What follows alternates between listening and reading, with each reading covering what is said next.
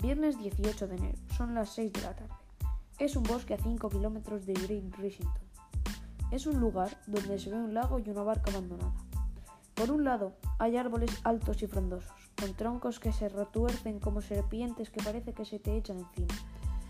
Entre todos ellos, un estrecho camino se abre paso, hecho de tierra y grava, cubierto de hojas caídas en el ya pasado otoño. Se aprecia que es un sitio plano debido a que no tiene rocas ni montañas. Pero lo que no sabían los habitantes de ese pequeño pueblo es que sería el escenario del más atroz de los crímenes.